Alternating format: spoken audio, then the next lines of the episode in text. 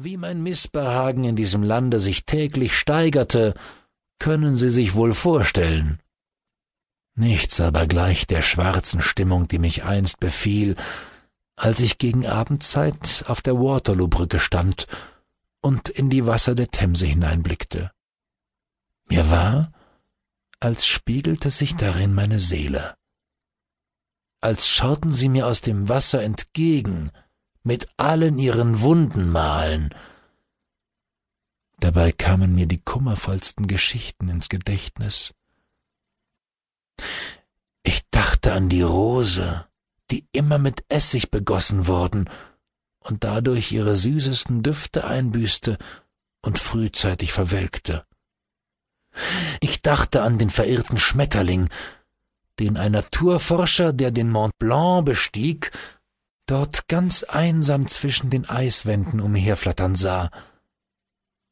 Ich dachte an die zahme Äffin, die mit den Menschen so vertraut war, mit ihnen spielte, mit ihnen speiste, aber einst bei Tische, in dem Braten, der in der Schüssel lag, ihr eigenes junges Äffchen erkannte, es hastig ergriff, damit in den Wald eilte und sich nie mehr unter ihren Freunden den Menschen sehen ließ.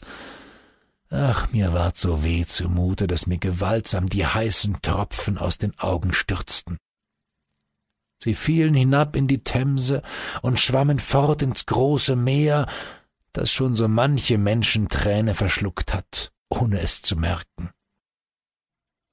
In diesem Augenblick geschah es, dass eine sonderbare Musik mich aus meinen dunklen Träumen weckte.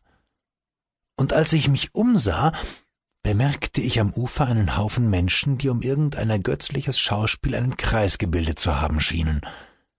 Ich trat näher und erblickte eine Künstlerfamilie, welche aus folgenden vier Personen bestand. Erstens eine kleine, untersetzte Frau, die ganz schwarz gekleidet war, einen sehr kleinen Kopf und einen mächtig dick hervortretenden Bauch hatte. Über diesen Bauch hing ihr eine ungeheuer große Trommel, worauf sie ganz unbarmherzig lostrommelte.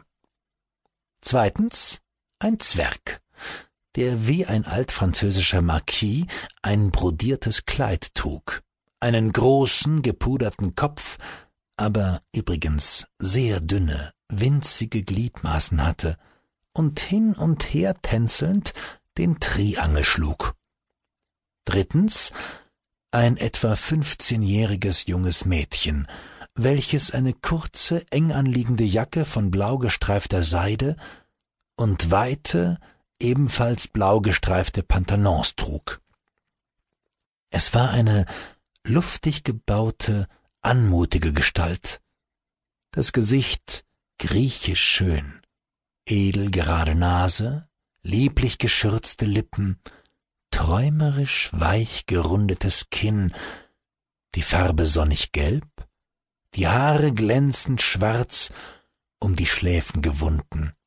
So stand sie, schlank und ernsthaft, ja misslaunig, und schaute auf die vierte Person der Gesellschaft, welche eben ihre Kunststücke produzierte. Diese vierte Person war ein gelehrter Hund, ein sehr hoffnungsvoller Pudel, und er hatte eben zur höchsten Freude des englischen Publikums aus den Holzbuchstaben, die man ihm vorgelegt, den Namen des Lord Wellington zusammengesetzt und ein sehr schmeichelhaftes Beiwort, nämlich Heros, hinzugefügt.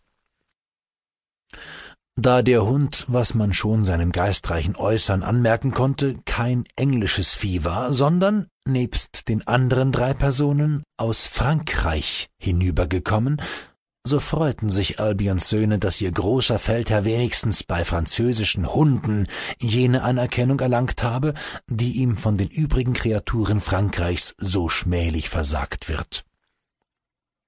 In der Tat, diese Gesellschaft bestand aus Franzosen, und der Zwerg, welcher sich hier nächst als Monsieur Turlitu ankündigte, fing an, in französischer Sprache und mit so leidenschaftlichen Gesten zu bramarbasieren, dass die armen Engländer noch weiter als gewöhnlich ihre Mäuler und Nasen aufsperrten.